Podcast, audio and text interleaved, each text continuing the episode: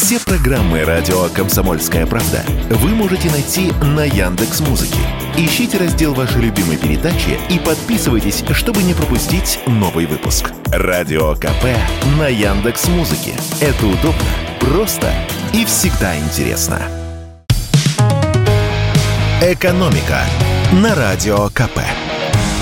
Здравствуйте, дорогие слушатели радио «Комсомольская правда». В эфире наш ежедневный обзор главных экономических новостей. И я хотел бы напомнить, что у нас впереди последние выходные перед 14 февраля. А значит, пора всерьез озаботиться подарками. Правда, не все хотят это делать, потому что, как выясняется, далеко не все россияне любят День всех влюбленных. Вчера мы спросили наших читателей в социальных сетях, что они собираются подарить своим вторым половинкам на День Святого Валентина. И ровно по 72% и мужчин, и женщин дружно ответили «Ничего». А остальные все-таки намерены осчастливить своих вторых половинок. Правда, мужчины решили в основном обойтись малой кровью, букетом цветов. Женщины тоже не слишком изобретательны, справедливо рассудив, что этим мужикам только одно и нужно, 8% опрошенных дам решили подарить своим возлюбленным страстную ночь. Остальные варианты – парфюм, гаджеты, билеты в театр и так далее – набрали символические 2-3% голосов. Можно было бы предположить, что потеря интереса к не нашему празднику связана с тем, тем, что в 2008 году еще его попытались импорта заместить и начали отмечать Всероссийский день семьи, любви и верности, который назначили на 8 июля. Однако социологи отмечают, что пока он тоже не сильно популярен. Тогда в чем же дело? С этим вопросом мы позвонили семейному психологу Виктории Рябовой. И по ее словам, дело вовсе не в том, что День Святого Валентина у нас не прижился. Просто еще лет 15 назад мы больше ценили те праздники, которые давали нам возможность стать друг другу ближе.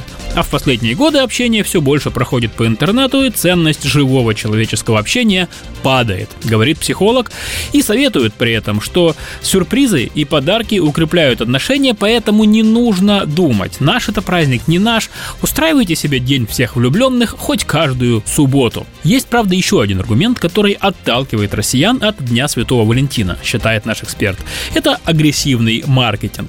И с этим сложно не согласиться. Если раньше у торговцев цветами был только один профессиональный праздник, то теперь к 8 марта добавилось и 14 февраля. И когда человеку что-то навязывают, мол, купи вот эту открытку или вот этого мишку в честь праздника, то такое втюхивание скорее оттолкнет его, чем заставит расстаться с деньгами.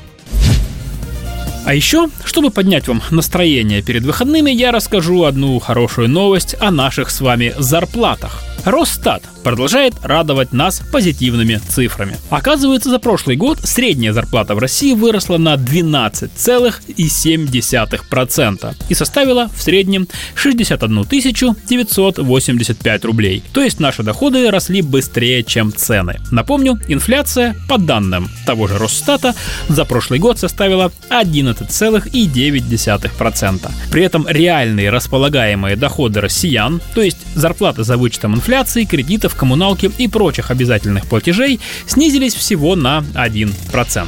С одной стороны, звучит неплохо, с учетом ситуации в экономике. А с другой стороны, поглядишь в кошелек, потом на цены в магазинах и закрадывается предательская мысль, что статистика, может быть, несколько лукавит. В чем же дело?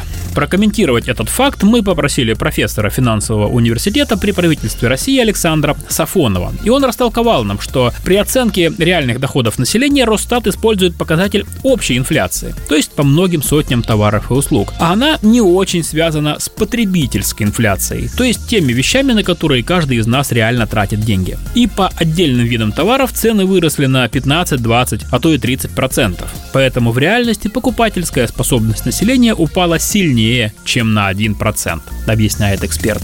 Но почему же зарплаты в ведомостях Росстата подскочили так сильно? Эксперт называет три причины. Первое. Власти подняли минимальный размер оплаты труда и прожиточный минимум.